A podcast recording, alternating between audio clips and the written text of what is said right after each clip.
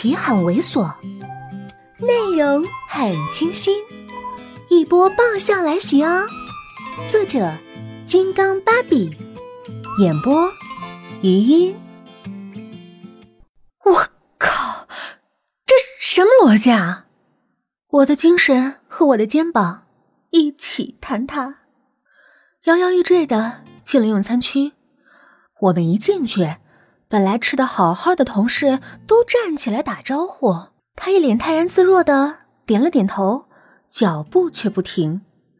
我一路无可奈何的跟着走，到了桌子边坐下，田经理问：“这里都是自助餐，总经理要吃什么我去买。”宋子妍却淡淡的说：“我吃什么他最清楚，让他去吧。”周围的人用那惊异的目光看着我。可怜我屁股还没坐热，又得去当店小二。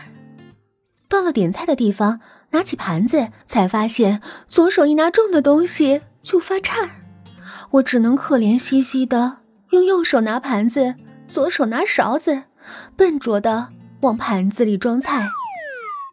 正惨兮兮的劳动着，手里的盘子被人拿了过去，一抬头，竟然是。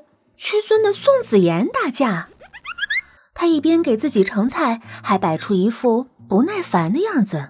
怎么这么慢？我这么慢，还不是因为手刚刚被人水麻了？可我敢怒不敢言，只能低头再抽出一张盘子，继续笨拙的给自己盛。回去坐着。我就动作慢了会儿，居然连饭都不让我吃了。我怒目而视，他扫了我一眼。还不回去？我立即收起怒目，讪讪的往座位走。坐在座位上，看到别人美滋滋的吃着，闻着空气中食物的味道，我的脸垮得跟国足球队似的。我满含热泪的看着已经买好了饭，低头吃着的田经理。等您吃完了，记得帮我带点回去。他奇怪的看着我。你现在不就在餐厅呢吗？我控诉，总经理他，我怎么了？阴恻恻的声音从头顶响起。宋子妍端了两个盘子坐了下来，我伤感加一，为了一点破事儿不让我吃饭，自己还吃两人份的。他慢条斯理的坐下来，把一盘子放在我面前，我伤感加二，不让我吃就算了。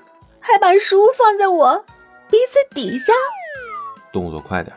我眼睛一直盯着盘子，吞咽口水，直到田经理在下面踩了我一脚，才猛然抬头。我看到宋子妍不耐烦的看着我，又重复了一遍：“快点吃！”我看了看眼前火红的食物江山，满是他谢敬不敏的红色辣椒，再看看他，有点不能置信，这。给我的，他抿嘴不说话，表情开始阴沉。怕他改变主意，我赶紧埋头吃。可是越吃越奇怪，我一贯挑食，这也是我不得不在家掌厨的原因之一。因为有过太挑食，被我妈拿勺子追着砍的惨痛经历。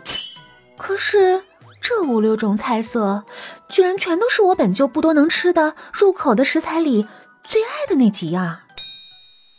偷偷看了优雅安静用餐的宋子妍一眼，上帝居然把他给钱了，所以运气能这么的好，连挑个菜都挑的这么正点。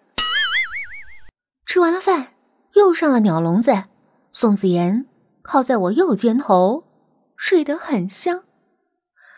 我算明白了，他是坐不了车，除了自己开车，一上车就睡，车停了。在自然醒，怪不得他一般不参加这种活动，那是因为他原来没有找到一个像我这么好的人肉靠枕。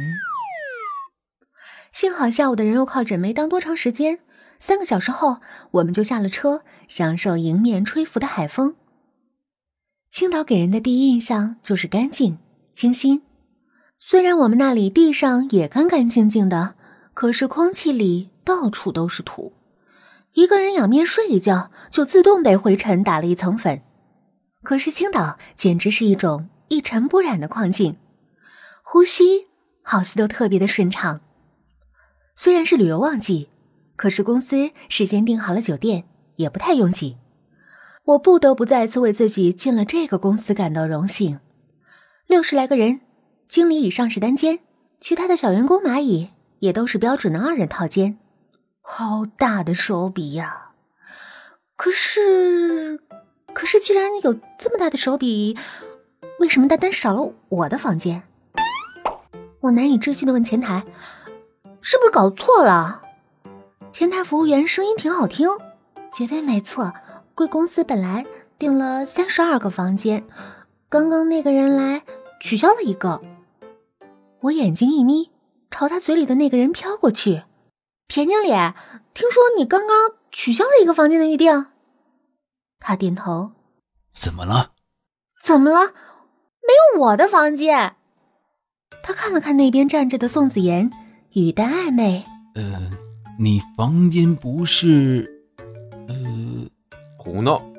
再去订一个。田经理脸上狐疑的表情只一闪，就又去了前台。不一会儿，他面带为难的回来。现在是旅游旺季，已经没有空房间了。那就看看别的酒店。田经理又出去打了几个电话回来，脸上更为难了。附近的饭店都被订完了，剩下的几个都离得太远。哎。宋子妍沉吟了一会儿，说：“这样，我和你一个，青青就住我的。估计是有些好事儿要泡汤。”田经理肥肉丛生的脸都垮了下来。总经理，这这样不好吧？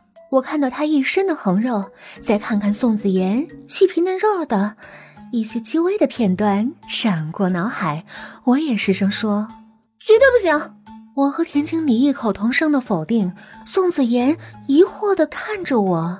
嗯，虽然你心地不好，可是你皮相太优啊，让身为颜控的腐女油然而生一股保护欲，让你远离秃头肥肉猥亵大叔的魔爪。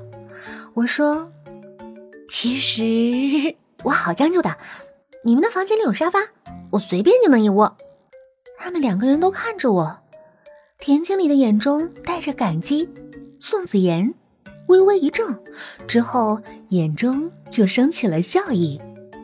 在他们的期盼之下，我说：“我和田经理一个房间好了。”此言一出，田经理的下巴掉了，宋子妍的脸黑了。嗨，本集播讲完毕，再见哦。